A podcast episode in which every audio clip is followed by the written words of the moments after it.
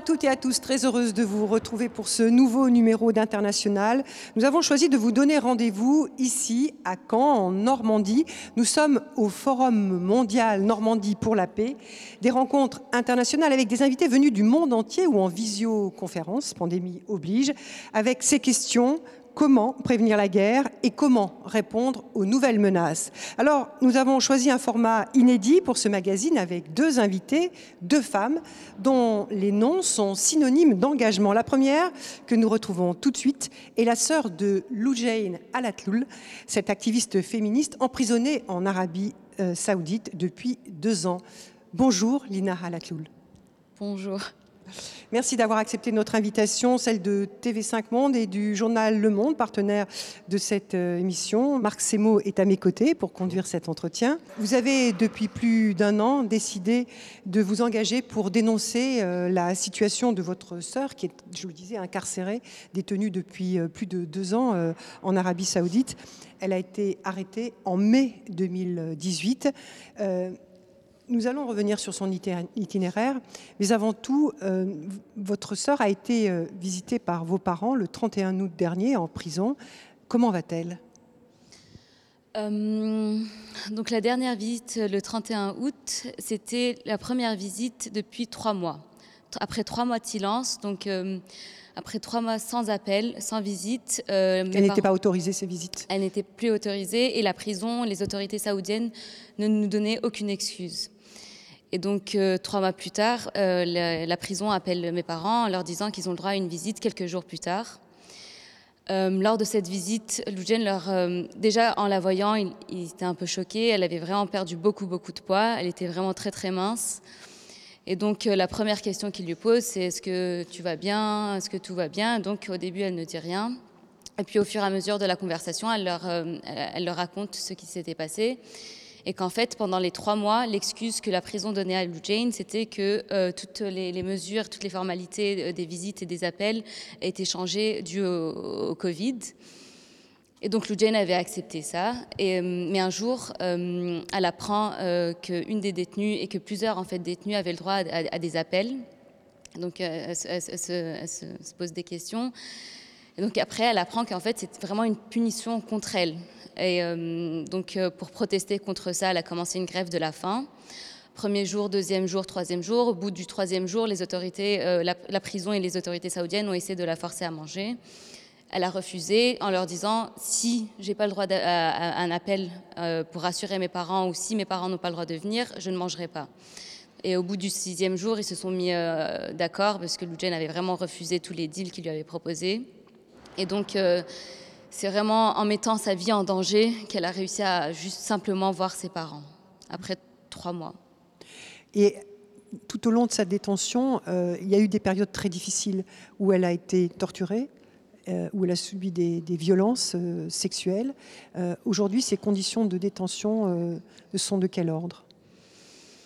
Juste pour revenir à la torture, comme je vais faire euh, de façon chronologique. Donc en fait, quand elle s'est fait arrêter, elle a été euh, mise dans une prison non officielle. Donc c'est ce qu'on appelle un centre de torture. Dans ce centre-là, on ne savait pas que, que, c'était un centre de torture. elle avait le droit à des appels à, à ce moment-là en disant à mes parents qu'elle était dans un hôtel. Donc, euh, il s'avère plus tard qu'on a appris que ce centre de, cet hôtel, c'est un centre de torture. Et pendant plusieurs mois, elle se faisait torturer, donc euh, électrocutée. Euh, il y avait des simulacres de noyade. Elle se faisait fouetter, battre. il y avait des attouchements sexuels. Il a, il a menacé, il a harcelé, il a menacé de mort. Puis après, ils l'ont remise dans la, dans la prison officielle. Il n'y a plus eu de torture. Euh, il y a eu le procès qui a commencé. Et puis le procès s'est arrêté d'un coup en, mars 2019. Ils l'ont mis en isolement pendant huit mois. Donc pendant huit mois, ma sœur n'a pas entendu un bruit. Elle, ne voyait que mes parents euh, quelques fois par mois. Et donc je pense, moi, honnêtement, j'appelle ça aussi de la torture. C'est pas simplement se faire fouetter ou être électrocuté, la torture, parce que après les huit mois d'isolement, ils l'ont sorti de cet isolement et Lou Jane a demandé de rester en isolement parce qu'elle supportait pas en fait les bruits. Après huit mois d'isolement, tout, tout lui faisait mal. Donc elle a demandé de rester en isolement et d'avoir des, activités avec les autres détenus et de progressivement euh, vivre normalement en fait. Donc euh, ils, continuent à, la torturer, que ce soit psychologiquement, euh, en isolement, mais vraiment ils veulent l'affaiblir. Et je pense que, son courage et sa force les, les, vraiment. Comment expliquez-vous ce qui peut s'apparenter à de l'acharnement contre, contre votre sœur? Euh, je pense qu'ils ne sont pas habitués à, à voir quelqu'un d'aussi fort et qu'ils veulent vraiment l'affaiblir.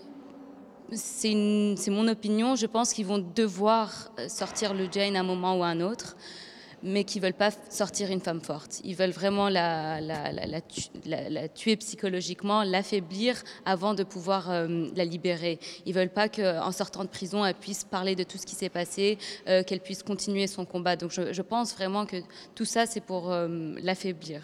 Affaiblir son courage. Je voudrais que, avant de poursuivre cet entretien, que nous regardions ce bref résumé de son engagement et de la situation de votre sœur, Lou Jane Halatloul, un portrait signé Florent Krebseg et Christophe Arnois.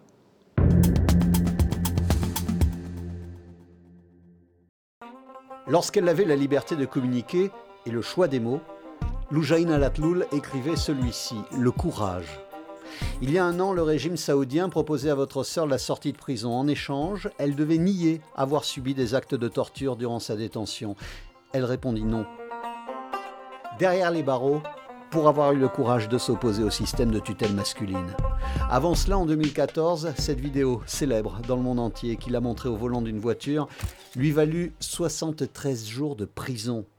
Quatre ans plus tard, Mohamed Ben Salman, le jeune prince héritier, accordait aux femmes le droit de conduire, de se présenter aux scrutins municipaux ou encore de gérer leur propre société.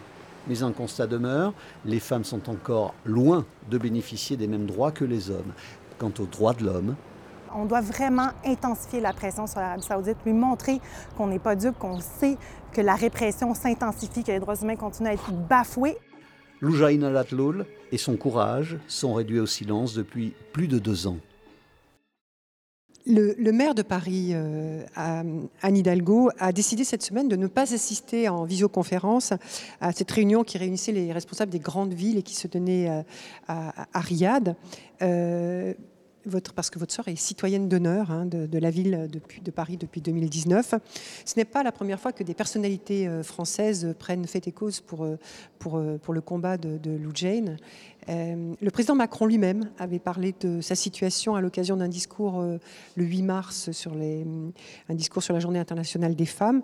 Quel regard vous portez sur ces, sur ces initiatives? Je suis triste de le dire. Je suis triste de, de voir être contre mon propre pays. Euh, mais ce qui se passe en ce moment en Arabie Saoudite, le régime euh, en place euh, n'est pas légitime. c'est un régime qui ne parle plus au peuple, qui a mis vraiment un. Il y a un mur entre le, pouvoir et le peuple. Lou Jane, ça fait deux ans et demi qu'elle est en prison. On n'a jamais réussi à avoir quelques contacts que ce soit des hauts placés saoudiens. Ils veulent pas nous répondre. Quand on a des questions, ils nous répondent pas. Donc, la seule manière, en fait, de les faire réagir, la seule manière de, pouvoir faire pression, c'est plus à l'intérieur du pays, c'est à travers, en fait, leurs alliances internationales. Donc, euh, J'encourage ce genre d'initiative. Je remercie Anne Hidalgo euh, d'avoir euh, boycotté ce sommet de U20.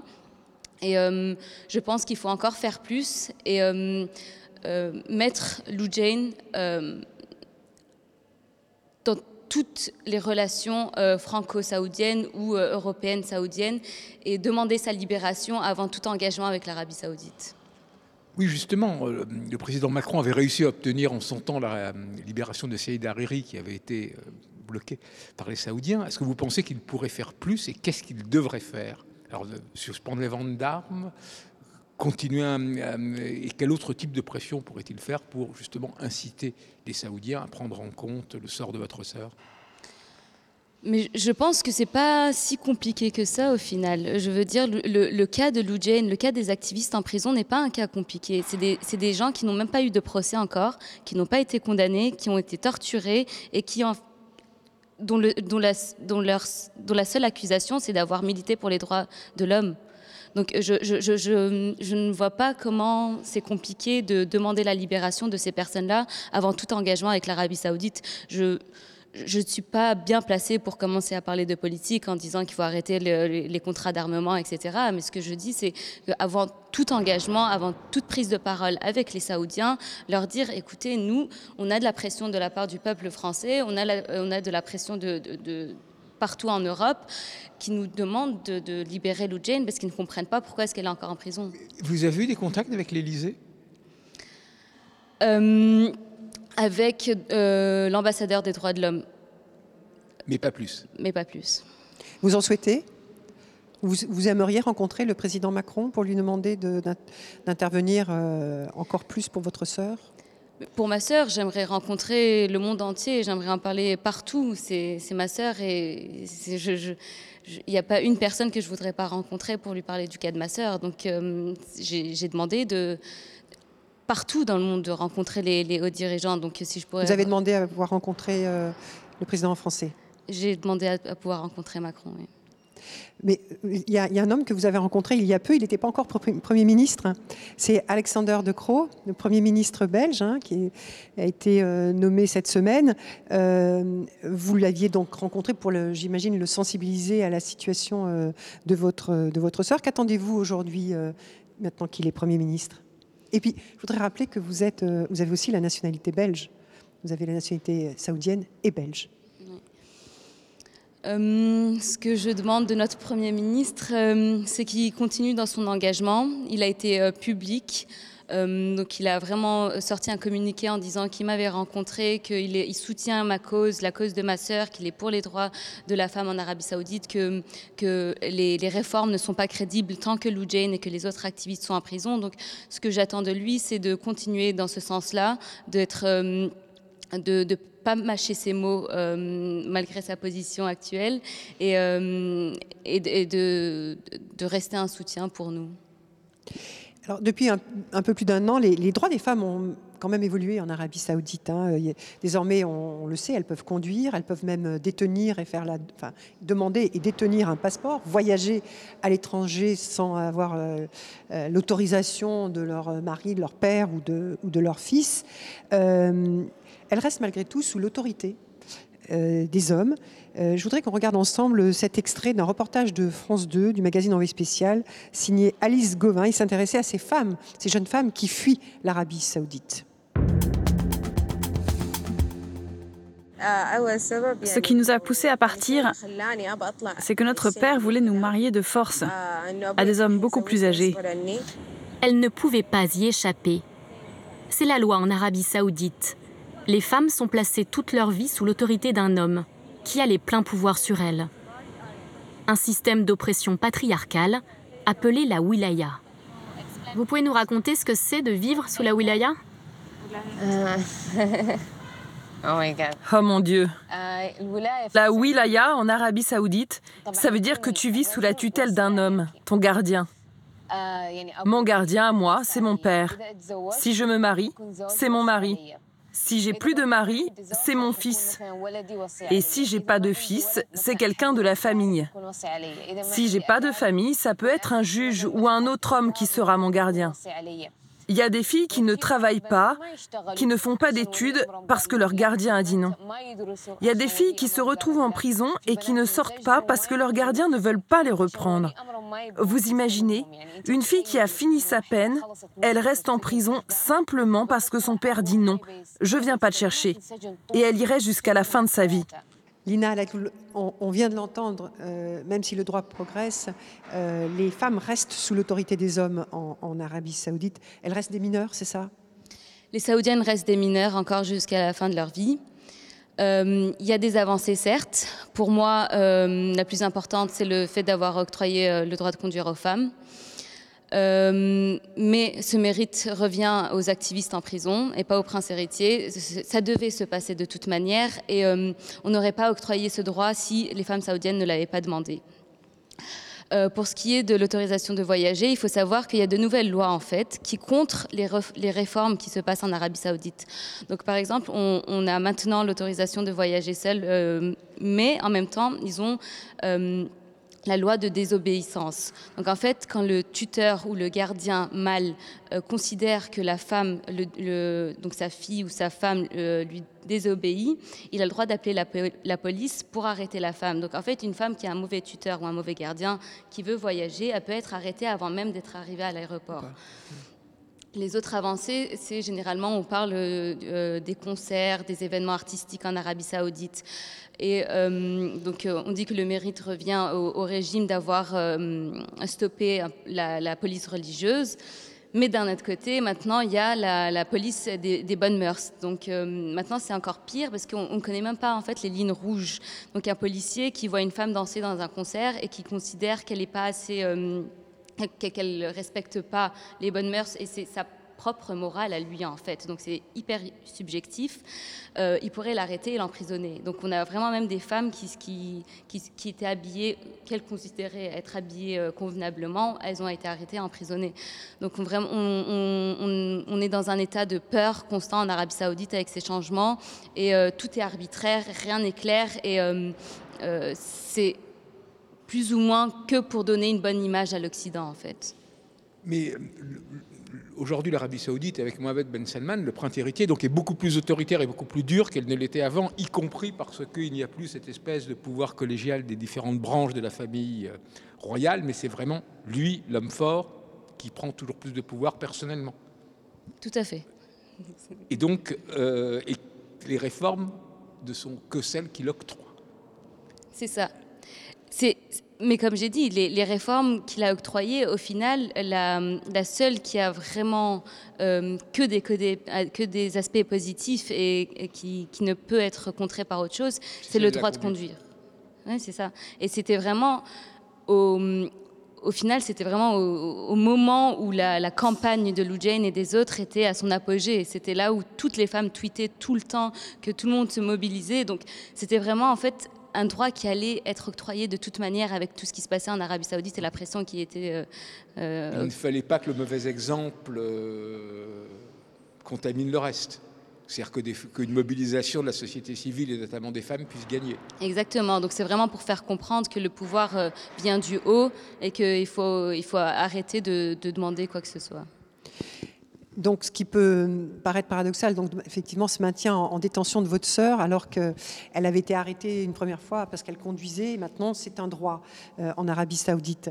Qu'est-ce qui pourrait, selon vous, débloquer la situation? Est-ce que vous attendez, par exemple, une grâce du prince euh, Mohamed Ben Salman?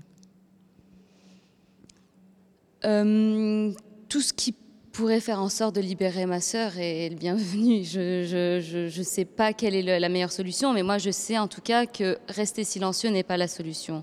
Donc euh, je sais que pendant nos, mois de silence, Lou Jane s'est fait torturer, qu'à chaque fois qu'on accepte euh, de, de, de rester plus calme, plus silencieux, d'arrêter de, mettre la pression.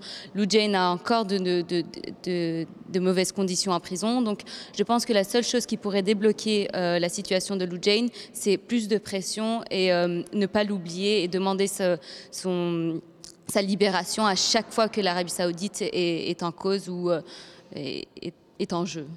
Alors, on a vu il y a deux ans, presque jour pour jour, un journaliste saoudien assassiné euh, Jamal Khashoggi. C'était le 2 octobre 2018. Il était collaborateur du Washington Post et il, était euh, critique hein, du régime saoudien. Vous ne mâchez pas vos mots, vous, pour euh, soutenir votre sœur qui est en prison. Est-ce que vous avez peur parfois pour votre sécurité, celle de votre famille? Je pense qu'il ne faut pas les sous-estimer, il ne faut pas sous-estimer la violence à laquelle ils sont euh, capables. Euh, mais je ne vais pas dire que j'ai peur. Je pense être assez protégée en Europe et euh, je pense pouvoir être parler de la situation de, ma sœur sans réel danger. Je ne sais pas. On verra dans quelques années. Et pour votre famille qui est en Arabie Saoudite, vos parents sont encore là-bas? Vous avez des, des frères qui sont encore en Arabie Saoudite? Pour ma famille en Arabie Saoudite, évidemment, j'ai vraiment peur pour eux parce qu'ils sont mis en interdiction de sortir du territoire. Et ce qu'on voit généralement, la procédure est, la suivante. Donc d'abord, ils commencent par une interdiction de sortir du territoire, puis quelques mois après ou des années après, ils arrêtent et emprisonnent les personnes. Donc moi, ma, réelle peur, c'est d'avoir mis mes parents et ma famille en interdiction de sortir du territoire pour pouvoir les arrêter à un moment propice. Donc soit quand il sera roi ou quand il, pourra le faire sans, sans trop de pression. Donc c'est vrai que j'ai vraiment beaucoup peur pour ma famille en Arabie saoudite.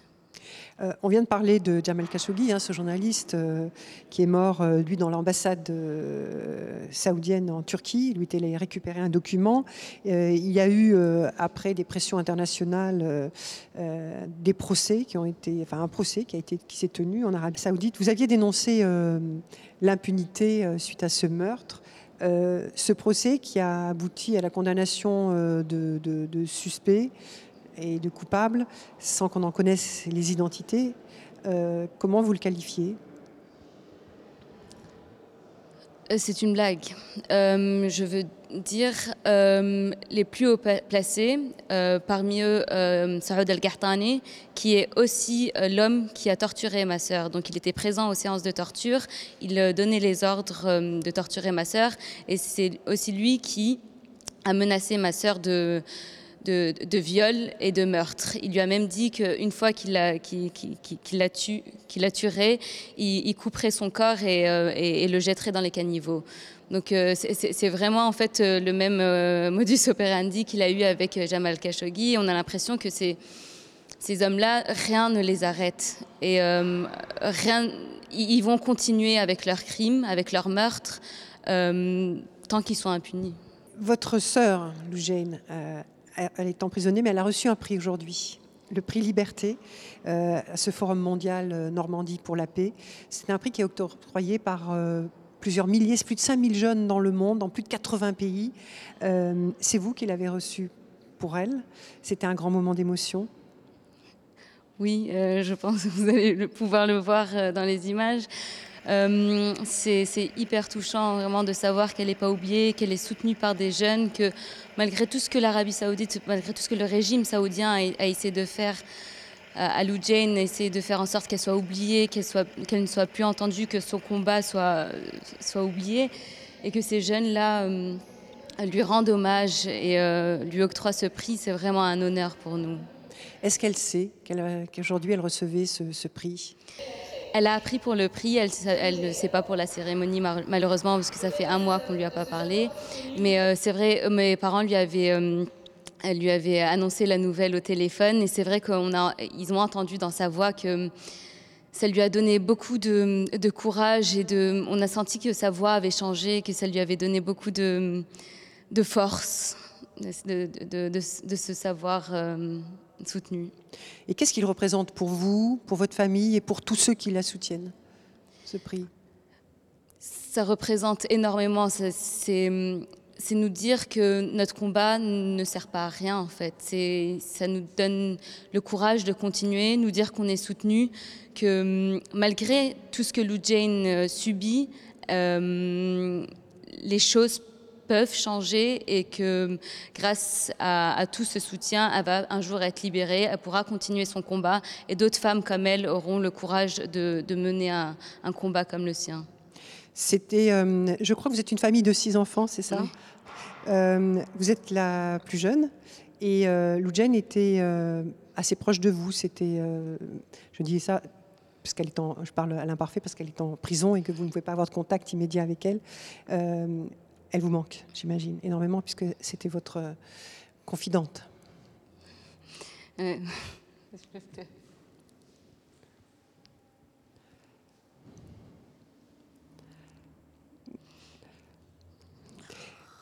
je, voilà, c'était pas des c'était pas des, une question pour susciter votre émotion. C'est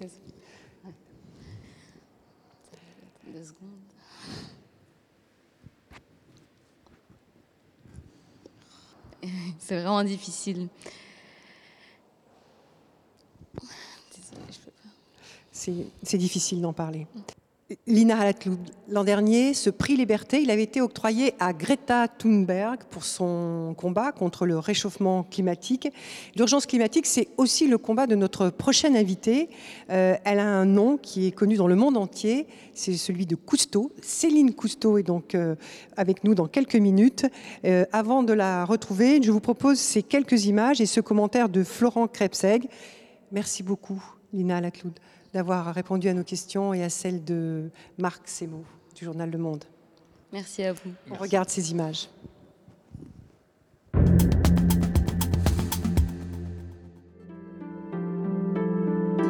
Voici les images qui viennent à l'esprit au moment où l'on entend le nom Cousteau, l'homme de la Calypso, votre grand-père, les plongées dans les eaux cristallines, les grands fonds. Votre engagement en fait commence dans les eaux marron et la moiteur de l'Amazonie. La jungle est entrée en moi à 9 ans. Je suis partie en Amazonie rejoindre ma famille lors d'une expédition. Celle-ci a duré plus de 18 mois. 40 000 espèces de végétaux, 427 mammifères différents, 1294 espèces d'oiseaux. À l'âge de 9 ans, ici, vous prenez conscience avec votre grand-père de la longue chaîne du vivant et la fragilité de ce qui s'offre à nous. Le commandant Cousteau n'était pas un écolo de la première heure. L'engagement est venu au fil de ses voyages. Vous dites que ce monde qu'il a découvert est aujourd'hui en train de mourir. Le déboisement, les incendies, les expropriations forcées, en évoquant les dangers pesant sur l'écosystème de cette forêt amazonienne et sur les populations autochtones, vous parlez des dangers qui pèsent sur la planète entière. Vous dites qu'il y a urgence, une urgence climatique, qui ne doit pas marquer le pas, même face à une pandémie. Bonjour Céline Cousteau. Bonjour. Merci d'être au rendez-vous d'International, ici à Caen, en Normandie, au Forum mondial Normandie pour la paix. Notre émission en partenariat avec euh, le journal Le Monde. Marc Semo est à mes côtés pour conduire cet entretien. Euh, nous allons euh, bien sûr parler de l'Amazonie, de votre engagement pour la défense de l'environnement, de la planète, mais euh, tout de suite peut-être un mot sur l'actualité immédiate, la pandémie de Covid-19 qui repart très fort ici en Europe et particulièrement en France. cette situation qu'on peut presque appeler aujourd'hui de, de rebond, comment vous la ressentez, comment vous la vivez, vous? Pour moi, la pandémie est une, une possibilité, une opportunité pour se demander euh, qu'est-ce qu'on a fait pour en venir là, pour voir notre fragilité, pour voir comment on est vulnérable face à un virus qui impacte le monde entier et pour réaliser qu'on est interconnecté avec tout ce qui se passe sur la planète. Donc pour moi, c'est justement une, option, une possibilité d'une ouverture d'esprit de se poser ces questions-là de se dire, voilà, comment est-ce que je suis lié à d'autres peuples, euh, lié à tout ce qui se passe sur la planète, et qu'est-ce que je vais faire maintenant? Mais vous avez dit aussi que vous aviez peur que l'on oublie justement euh, ce que l'on a appris hmm. de cette euh, pandémie. mais vous pensez que les populations, les, pays ont appris quelque chose réellement de cette pandémie? Je pense qu'il y, a plusieurs catégories de gens plutôt que juste en parlant de pays. Il y a ceux qui déjà étaient initiés ou euh, qui défendaient des causes. Il y en a qui étaient curieux, qui se posaient des questions. Et je pense que c'est les curieux justement qui se disent, voilà, comment est-ce que cette pandémie peut m'apprendre quelque chose et qu'est-ce que je peux faire? La troisième catégorie, je pense que c'est des gens qui justement s'écartent de l'environnement, s'écartent du lien qu'on a avec d'autres peuples et d'autres pays, et peut-être se posent pas ces questions-là. Et c'est ça qui me fait peur. Mais vous ne pensez pas qu'il y a quelque chose aussi qui peut rendre optimiste dans cette pandémie? C'est-à-dire finalement la plupart des gouvernements, à l'exception notamment de, Donald Trump aux États-Unis ou de Jair Bolsonaro au Brésil, ont quand même choisi la vie. C'est-à-dire même la Chine, qui n'est pas, pour rappeler un gouvernement très humaniste, finalement a décidé de congeler l'économie, d'arrêter l'économie, faisant la priorité à, au fait de juguler la pandémie et de sauver le maximum de vies. Donc vous ne pensez pas que, que ce choix de la vie contre l'économie est quelque chose d'encourageant? Oui, moi je pense que c'est quelque chose d'encourageant justement de se dire, voilà, on choisit la vie du peuple en premier. Mais comme vous venez de le citer, il y a de grands pouvoirs euh, qui n'ont pas choisi cette vie-là, qui ont choisi le déni. Et on voit le résultat, c'est que le nombre de morts et d'atteints du Covid euh, aux États-Unis et au Brésil sont très hauts. Et pour moi, ça, c'est sonner l'alarme, c'est dire, voilà, il faut qu'on fasse attention, c'est l'humanité en premier. Certes, il ne faut pas non plus ignorer l'économie. Donc c'est là où je pense qu'il y a des difficultés dans, des pays, voilà, de dire euh, à quel moment est-ce qu'on redémarre l'économie, peut-être justement en se disant ben, les vies humaines vont en souffrir. Mais justement, vous qui êtes très engagé pour la défense de, l'environnement, est-ce que vous n'avez pas le sentiment que cette épidémie de Covid, cette pandémie de Covid-19 a mis en avant d'autres urgences qui sont aujourd'hui sanitaires, économiques, vous venez d'en parler, au détriment de l'urgence climatique je pense surtout que ce qu'on est en train de voir maintenant, c'est qu'on a des choix à faire. Cette pandémie nous a poussé à ces limites-là, de dire bon, ben, est-ce qu'on choisit la vie humaine ou est-ce qu'on choisit l'économie? Est-ce qu'on doit choisir les deux? Et pourquoi on en est là? Nos ressources viennent du monde entier. On dépend d'autres pays pour manger, pour s'habiller, pour nos meubles. Donc là, on voit vraiment le lien euh, qu'on a avec tous les pays sur la consommation. Et on se dit, si on est complètement isolé de ces pays-là, est-ce qu'on va pouvoir vivre? Ou est-ce qu'on va seulement survivre? Je pense que par exemple ici en France, on a quand même une agriculture assez forte et en même temps, le soja qui vient du Brésil, c'est pour nourrir le bétail de la France. Donc on voit de suite que si on arrête l'économie globale, et eh ben du coup, nous aussi, on en souffre. Donc je pense que c'est une, encore une fois, je repars sur cette idée qu'il faut voir pas juste le positif, mais comment on est lié à tout ce qui se passe autour du monde et ces interactions qui, selon vous, font faire que les urgences euh, n'auront pas des ordres de priorité Pour moi, les ordres de priorité sont clairs. Hein. C'est les générations futures et, c'est l'être humain. Euh, mais je ne suis pas chef d'entreprise. Je n'ai pas à m'inquiéter de 600 employés qui risquent de perdre leur emploi parce qu'on arrête, euh, arrête le business. Euh, donc c'est peut-être pas juste de ma part de dire voilà je mets l'humanité en premier sans penser aux entreprises. Si mais l'économie globale, elle ne peut pas s'arrêter non plus. Donc il faut repartir en arrière et dire pourquoi est-ce que cette pandémie, elle est là? Alors, vous êtes beaucoup investi euh, pour l'Amazonie, pour les populations indigènes autochtones euh, en Amazonie. On vient de parler du Brésil, qui est l'un des pays les plus impactés par cette euh, épidémie de Covid-19 en termes de contamination, en termes de victimes. Est-ce que hum, vous savez des choses sur ce qui se passe pour ces populations autochtones indigènes aujourd'hui face à cette pandémie? Bah, justement, pendant le confinement, mon angoisse était surtout, surtout pour eux. J'avais mis ma famille euh, dans une maison protégée, donc déjà, voilà, j'avais le contrôle sur ça et je disais, OK, tout le monde va bien. Mais je pensais surtout à ces peuples qui, face à de nombreuses activités illégales, parce qu'il faut dire que ça a toujours été là, euh, face à toutes ces activités en Amazonie. en Amazonie brésilienne, parce que c'est là où je travaille, eh ben, les orpailleurs, euh, euh, la chasse illégale, vu qu'il y avait moins de monde sur le terrain pour protéger leur territoire, eh ben, ils entraient en force. Et donc je pensais justement à eux. Il y avait un missionnaire au Brésil qui, au début du Covid, a acheté un hélicoptère pour aller euh, voir les peuples qui vivent isolés, pour justement s'emparer de, de, de ce moment de pause pour aller faire quelque chose qui est complètement insensé. Parce qu'avec un simple rhume ou, la grippe, on arrive dans ces peuples isolés, il y en a la moitié, jusqu'à 90% qui disparaissent. Alors comment on peut envisager que pendant une pandémie, on accepte que quelqu'un aille voir ces peuples qui sont protégés par la loi? Et qu'est-ce que vous savez aujourd'hui donc est-ce qu'ils euh, est-ce qu'il y a eu des contaminations auprès de ces populations? Alors les peuples isolés, je n'ai pas eu d'informations par rapport aux, contaminations du Covid. Par contre, il y a un, avocat du peuple Marvubo, peuple indigène du, du Valais d'Ojavari, qui lui a mis fin donc à cette mission.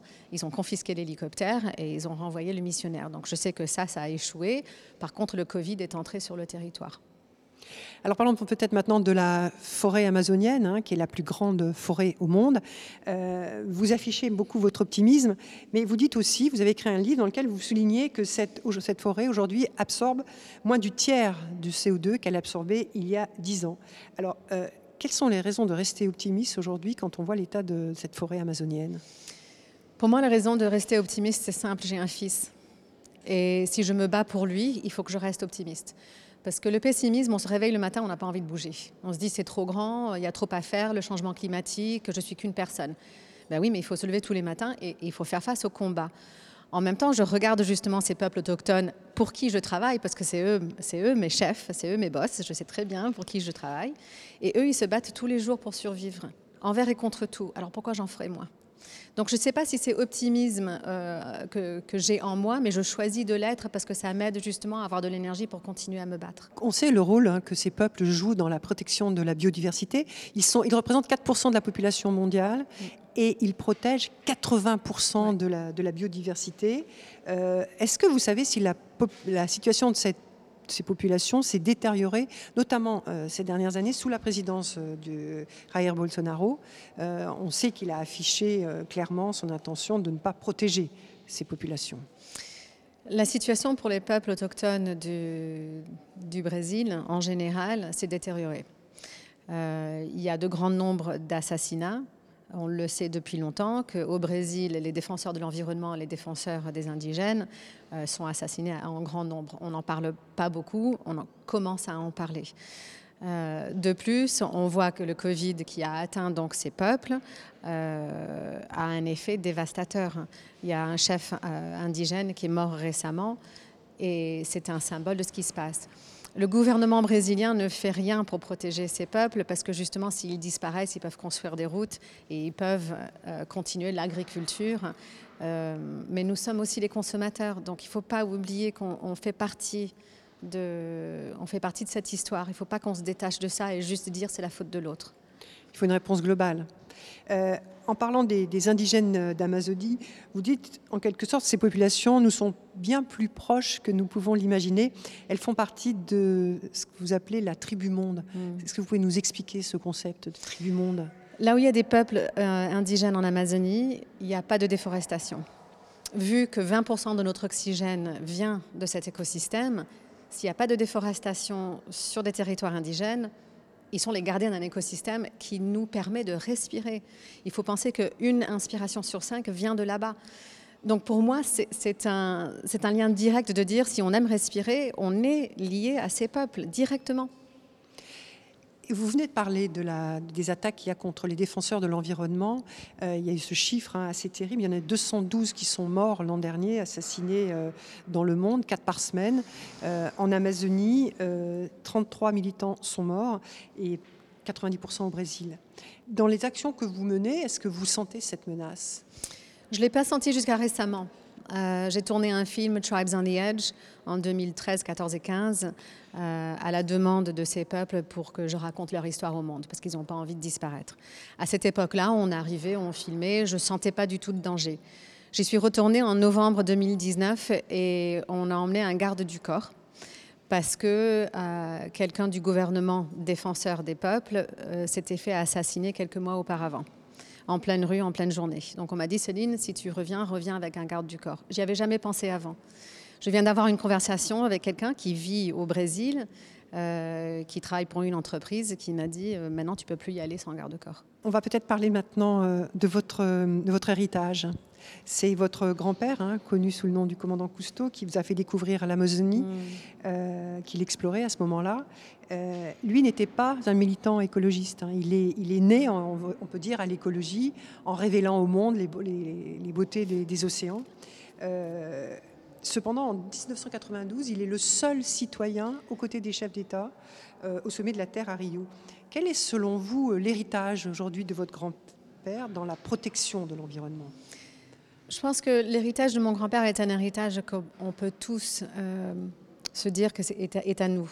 Je sais que mon nom c'est Cousteau, donc de suite on se dit voilà, vous êtes héritière d'eux. Je pense que toutes personnes qui ont été inspirées par mon grand-père ont hérité de lui. Et pour moi, c'est quelque chose qui, qui m'emmène peut-être de l'espoir et de l'inspiration pour me dire, voilà, dans le monde entier, les gens me disent, j'ai grandi avec ton grand-père. Et j'adore entendre ces histoires. Je me dis, voilà, on est tous liés, encore une fois. Une histoire qui nous lie tous en pensant à une personne qui a touché des mondes à travers, la planète. Quand, on pense à votre grand-père et à cet héritage, on pense évidemment au monde du silence. On a tous grandi avec ce film. Alors justement, à propos des océans, vous avez été pendant quatre ans au Conseil euh, du Forum économique mondial à propos des, océans. Quelle est, selon vous, aujourd'hui la première des urgences en un moment où les océans sont menacés, où ces, ces, continents de plastique sont en train de se multiplier au milieu des océans? Qu'est-ce que l'on peut faire? Qu'est-ce que l'on doit faire? Vite. Bah, justement, en parlant de, de, tout le plastique qu'il y a dans les océans, je pense qu'il faut qu'on soit dans la prévention. Euh, je comprends très bien qu'il faut aller euh, récolter le plastique des océans, mais il faut être dans la prévention. Prévention de trop consommer, consommer d'une façon qui n'est pas durable, mettre du plastique dans les écosystèmes, parce que tout ça, ça nous revient. Il faut penser qu'en 2000, je crois c'est 50, les scientifiques prévoient qu'il y aura plus de plastique dans les océans que de poissons. Et qu'actuellement, dans 70% des poissons, il y a déjà du plastique. Donc de suite, on se dit, mais c'est nous qui mettons ça dans, les écosystèmes j'ai quand même de l'espoir. Je ne veux pas juste être alarmiste, mais en même temps, on détruit les océans plus vite qu'ils ne puissent récupérer. Mon grand-père a sonné l'alarme en 92, il a sonné l'alarme beaucoup plus avant. On, en est toujours à ce point-là et on se dit quand est-ce qu'on va entendre? Je pense que malheureusement, et c'est un glaciologue qui m'a dit ça, il m'a dit Céline, les êtres humains sont réactionnaires. Sauf que quand on parle du changement climatique, quand on parle des grandes problématiques de l'environnement, si on, attend d'avoir le dos contre le mur pour réagir, c'est trop tard. Il faut agir en prévention. Donc je pense que mon grand-père, il, avait compris ça à la fin de sa vie. Il n'est pas né écologiste. On le sait très bien dans le monde du silence, il utilisait des dynamites pour faire euh, repérage de poissons. Mais il a appris à travers les années. Et il n'a jamais nié ce qu'il a fait, parce qu'il voulait montrer au monde, voilà, on est capable d'évoluer.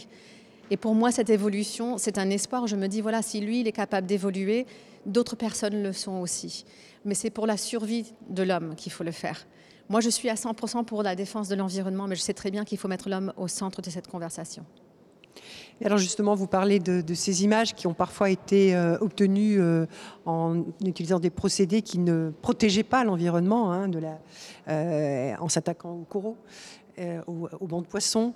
Mm le nom de votre grand-père aujourd'hui, dans les nouvelles générations, euh, il n'est peut-être pas justement associé à cette protection de leur environnement. Est-ce que ça, ça vous attriste? Je ne suis pas attristée parce que je pense que de toute façon, l'homme juge très rapidement. Euh, on regarde une image, on pense de suite qu'on connaît toute l'histoire. Je pense que si on regarde l'histoire de mon grand-père du début jusqu'à la fin, on voit cette évolution. Je pense aussi, ce qui est très bien, c'est que les jeunes, maintenant, ils se manifestent dans les rues avec leur voix. Ils sont très présents et je trouve que c'est bien, ils devraient l'être. Parce qu'ils devraient nous tenir responsables de nos actions. C'est ce qu'ils font avec euh, Greta Thunberg. Hein. Eh bien, ils ont raison de le faire. Ils ont raison de dire est-ce que vous vous battez suffisamment pour nous, pour notre futur? Parce que si on ne le fait pas, on leur vole leur futur. Et, et comment est-ce qu'on peut se regarder en face en sachant qu'on ne fait pas tout ce qu'il faut faire pour protéger cette planète pour les générations futures. Et c'était justement le message de mon grand-père à la fin de sa vie. C'était les, générations futures ont le droit d'eux. Et je pense qu'il faut penser à ça. Vous dites votre grand-père n'est pas né euh, écologiste. Euh, et vous dites aussi l'écologie, ce n'est pas la politique. Hmm. Pourquoi? Moi, je pense que l'écologie ne devrait pas, pas faire partie nécessairement de la politique dans le sens où c'est un droit humain. Et ce droit humain, c'est pas républicain, c'est pas démocrate, c'est pas le parti vert. C'est la survie de l'homme sur cette planète, peu importe nos croyances autres et au-delà de ça. Parce que si on n'a pas suffisamment de ressources pour la prochaine génération, si on continue à polluer l'écosystème, c'est nous qui allons en souffrir. Peu importe notre religion, peu importe notre parti politique, c'est la survie humaine. Et on va voir de plus en plus de réfugiés environnementaux et ça se voit déjà. Qu'est-ce qu'on va faire? On va les repousser, on va les accueillir. Il faut y penser à ça aussi, parce que ça, c'est la survie humaine. Alors, puisqu'on parle de survie, on va parler de ce qui provoque de la survie pour nombre de populations. Ces dernières semaines, il y a eu, euh, ces derniers mois et dernières semaines, il y a eu des gigantesques incendies hein, dans plusieurs régions euh, du monde, et notamment en Californie. Cela a asphyxié des grandes villes, hein, comme San Francisco. On regarde un extrait d'un reportage. Plus de 2 millions d'hectares sont partis en fumée des fumées qui affectent des zones immenses. L'air des villes de Portland, Seattle et San Francisco figure désormais parmi les plus polluées du monde. Pour les autorités locales et les experts, l'ampleur de ces feux est due au réchauffement climatique qui aggrave la sécheresse et provoque des conditions météo extrêmes. L'Amazonie brûle aussi hein, régulièrement. Euh, Jacques Chirac, l'ancien président de la République, avait dit en 2002 euh, La maison brûle, nous regardons ailleurs.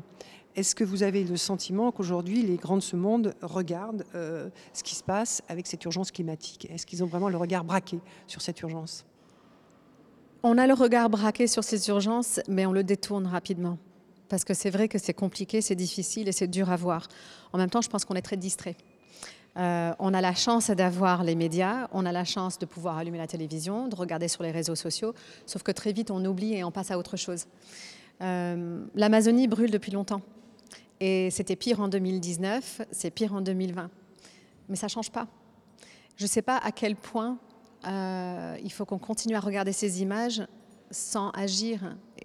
Il y a, il y a quelque chose, j'en parle justement dans mon livre, qui s'appelle Le monde après mon grand-père. C'est le bystander effect. Alors expliquez ça euh, voilà. Alors le, bystander effect, je ne vais pas expliquer toute l'histoire, c'est un peu long. Non, non, mais, en quelques mots. En quelques mots, le bystander effect, c'est l'idée qu'on est témoin de quelque chose, mais on pense que les autres vont agir à notre place. Et le plus nombreux on est à être témoin, moins on le agit. moins on agit. C'est quand même fou de se dire ça. On se dit, ah, ben, c'est la responsabilité de l'autre. Je pense que c'est justement ce qu'il se passe aujourd'hui. Il faut plus de responsabilité au niveau individuel, c'est ce que vous euh, demandez. Et il faut savoir qu'on a le pouvoir de cette responsabilité. On peut faire quelque chose. Alors, pour reparler de la responsabilité de, ceux qui dirigent euh, les, les, pays de ce monde, il y a très très nombreux pays qui ont été signataires des accords de Paris en 2015 sur le réchauffement climatique hein, qui a imposé euh, une température pour éviter euh, un effondrement de, mm. de, l'environnement. Euh, ces engagements ne sont pas tenus. La France en premier ne retient pas ces engagements. comment contraindre? Comment faire que c'est... Parce que c'est encore une fois des grandes déclarations, mais l'urgence climatique n'est pas prise en compte suffisamment. Je pense qu'à chaque fois que quelqu'un signe, ça devrait être comme un contrat. Et si on ne tient pas le contrat, on est viré. C'est ce qu'on fait avec les entreprises. On a un travail, on signe le contrat d'un travail, et si on ne fait pas bien notre boulot, eh ben, on va chercher quelqu'un d'autre. Pourquoi on ne fait pas pareil? Euh, pour nos téléspectateurs, expliquez, vous êtes franco-américaine, hein, vous avez les, deux nationalités. Euh, alors, même si vous n'êtes pas une spécialiste des questions politiques, euh, difficile de ne pas vous interroger sur une échéance majeure, hein, qui est l'échéance de l'élection présidentielle aux États-Unis dans moins d'un mois, le 3 novembre prochain. Cette semaine, il a eu lieu le, débat télévisé entre le président américain, Donald Trump, et son adversaire, Joe Biden. Est-ce que vous l'avez vu, ce débat? J'ai choisi de ne pas regarder le débat parce que je savais que ça allait être chaotique. Euh, et j'ai regardé les résumés du débat, ce qui ont confirmé ce que je pensais. Et j'ai envie de vous demander, qu'est-ce qu'elle vous inspire cette campagne? Parce que euh, d'un côté, on a le président américain qui dit que les résultats, euh, les résultats seront faux, mm. etc. Quelle élection va être truquée euh, est-ce que vous redoutez, vous qui connaissez bien ce pays, vous y avez longuement vécu, euh, est-ce que vous redoutez le chaos euh, au moment de l'élection américaine? Moi, j'ai peur des résultats de ces élections. Parce que peu importe le résultat, on voit très bien les réactions du, président Trump, qui ne va pas accepter le résultat si ce n'est pas lui le gagnant. J'ai peur aussi de la violence, parce qu'on a vu dans les années depuis Trump beaucoup plus de violence aux États-Unis. En même temps, je, je suis je suis optimiste toujours. Je pense qu'après la guerre, il y a résolution. Je pense qu'il faut détruire pour reconstruire. Et quelque part, je pense qu'on est dans la destruction de quelque chose pour après reconstruire. Mais comment expliquez-vous qu'une démocratie aussi solide, aussi ancienne que la démocratie américaine ait pu devenir à ce point fragile, au point qu'on se demande ce qui va se passer le 3 novembre au soir? Je vois les États-Unis un peu comme un adolescent. Euh, et là, je pense que c'est une, une crise d'adolescence où après on va avoir la maturité de l'adulte. C'est parce que c'est un nouveau pays quand même qui est fait de beaucoup de cultures différentes, beaucoup de croyances différentes. C'est un pays qui est assez immense. Chaque État est gouverné d'une façon différente. Je pense qu'avec tout ça, il y a beaucoup de tensions. J'espère qu'après, s'il y aura un après plus tôt que tard, après Trump, on va pouvoir réconcilier. Mais je pense que ça va prendre du temps. Mais je pense que c'est voilà, c'est tout. Je pense que c'est un pays qui est dans son adolescence, qui ne sait pas trop où est sa personnalité, très distraite aussi par euh, tout ce qui est euh, les réseaux sociaux, euh, la, la, réalité de télé. Je pense que tout ça, c'est la distraction et c'est le moment du réveil maintenant. D'un mot, vous qui êtes une militante pour l'environnement, le bilan de Donald Trump en termes d'environnement? C'est horrible. Le bilan de Donald Trump, c'est de détruire euh, c'est d'exploiter sans penser au futur, sans penser euh, à l'environnement, sans penser au, peuple amérindien. Euh, non, c'est un désastre. Pour finir cet entretien, puisque nous sommes à deux minutes de la fin de cet entretien, j'ai envie de vous demander S'appeler Céline Costeau, porter le nom de, votre grand-père, c'est un fabuleux privilège ou parfois c'est un héritage un peu lourd? Premièrement, c'est un privilège euh, que j'ai choisi aussi. Moi, je suis partie, j'ai fait des études de psychologie, j'ai travaillé avec des adolescents dans des hôpitaux psychiatriques. Aux États-Unis Aux États-Unis, oui. Euh, parce que je voulais comprendre l'état de l'être humain. Pourquoi on fonctionne comme on fonctionne, comment est-ce qu'on réfléchit, comment on change notre comportement. J'en ai beaucoup souffert parce que je suis très sensible euh, au malheur et aux difficultés humaines.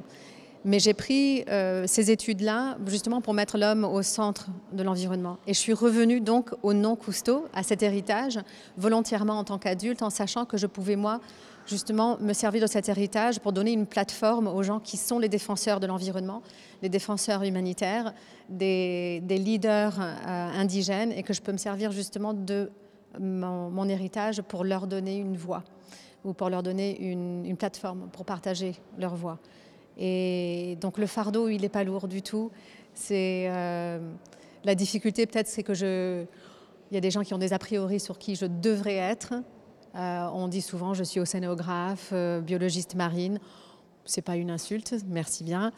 et j'aime les océans, je défends les océans comme je défends les peuples indigènes, comme je défends la jungle. Et c'est grâce à mon nom aussi que j'ai une plateforme pour en parler. Et qu'elle donne de l'écho à votre combat. Tout à fait. Et au combat des autres et au combat des autres. Merci beaucoup, euh, Céline euh, Cousteau, d'avoir répondu euh, à nos questions, à celles de Marc Semo du journal Le Monde, partenaire de, cette émission. merci à vous toutes et à vous tous pour votre fidélité. On se retrouve la semaine prochaine pour un nouveau numéro d'International. D'ici là, prenez soin de vous, comme on dit dans cette période de pandémie, et à très vite.